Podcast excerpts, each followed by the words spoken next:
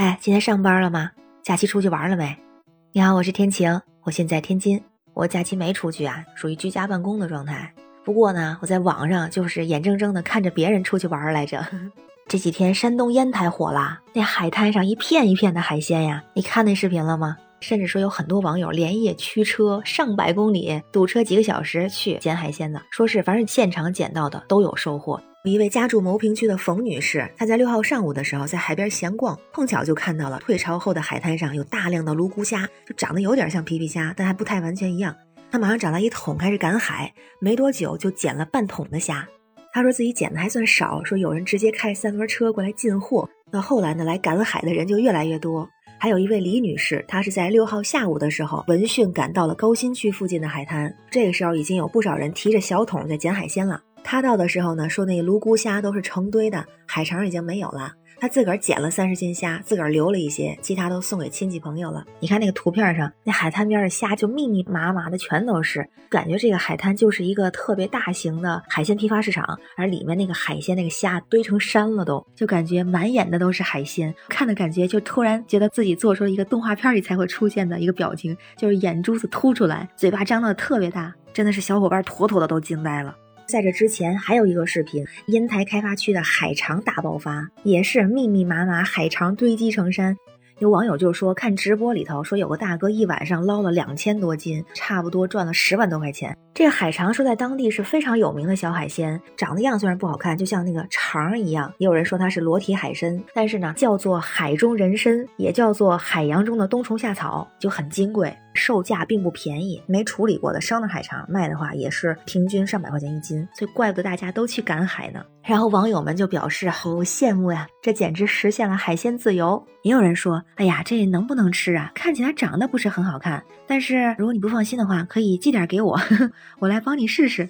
也有网友说，这韭菜都要卖断货了吧？因为韭菜炒海肠不是特别有名吗？在当地。当然，更多的外地的网友都说，这种好事为什么总是轮不到我啊？我现在去还能不能来得及呀？感觉错过了一个亿呀！也有网友调侃说，上午赶海肠，下午赶海虾，这个假期实在是太充实了。当然，也有网友呢就想的多一点，就说为什么这回烟台出现这么多海鲜？会不会是地震啊，或者其他什么灾害的预兆啊？那针对这个问题呢，在六号的时候，其实有专家已经做了初步的分析，表示不可能是自然灾害，因为没有其他任何的指标和依据来说明。反倒是呢，猜测很有可能是因为天气的原因导致的。因为这几天有寒潮，突然的大降温，所以水温发生了很大的变化，就导致这些海鲜整整齐齐的就都跑向了岸边温暖的地方来躲起来。但是呢，就没想到走上了这条不归之路。同时呢，也有网友想的更多，就更加担心，因为在七号的时候，不但海肠，还有扇贝，其他的海鲜也都出现了。说这些捡来的海鲜真能吃吗？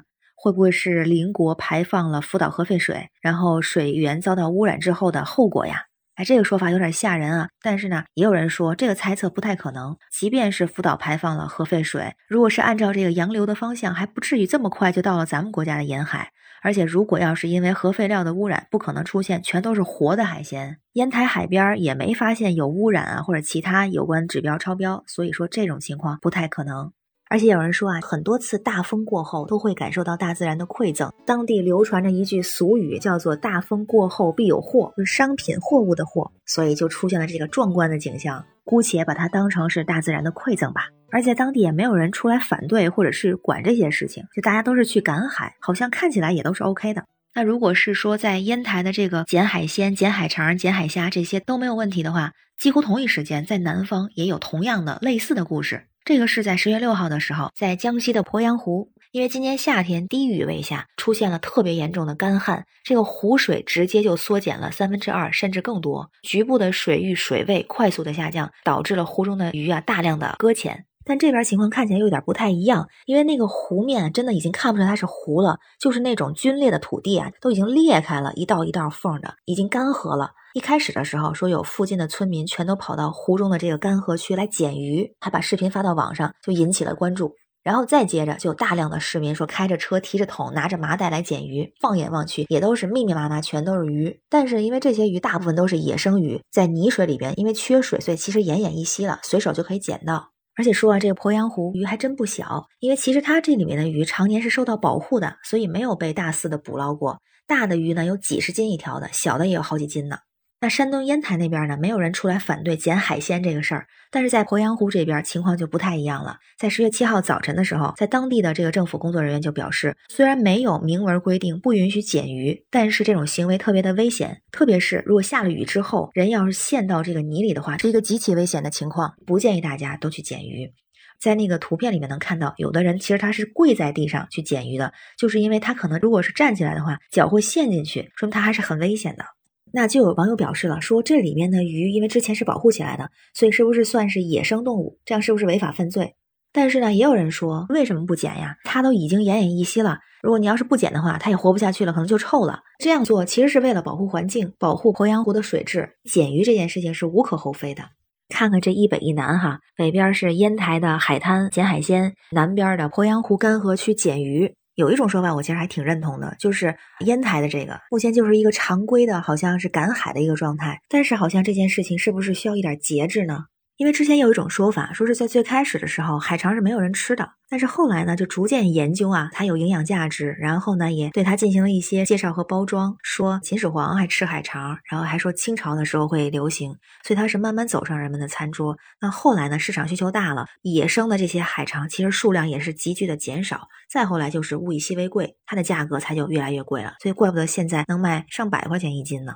而且之前有一些报道也显示，就人们在捞的时候，很多时候会把这些没长大的海肠一块儿给捕捞下去。这样下来的话，那这个海肠有人就问了，会不会灭绝呀？也有人说不会灭绝，但是一定会导致它的数量是越来越少。那至少从简单的层面来说，后期它一定会导致海鲜市场的价格是猛涨的。所以这种大规模的赶海或者是捕捞，是不是也需要有节制？美味虽好，但是不要贪多。那鄱阳湖捡鱼的这件事情呢，如果是从安全性的角度考虑的话，确实还是不要去捡的好。但是如果这些鱼不去捡的话，也可能会干死或者臭死在这个湖里边了。这样的话，其实也是一种浪费和环境污染。那对这个方面，其实我也会想知道，当地有关机构会不会统一来处理这件事情？如果不让人们人为去捡的话，会不会有什么明确的要求或者是规定？那对这个南北捡海鲜、捡鱼事件，你怎么看呢？咱们一起聊聊。你可以在评论区留言。我是天晴，这里是雨过天晴。感谢你的关注、订阅、点赞和分享，让我们每天好心情。拜拜。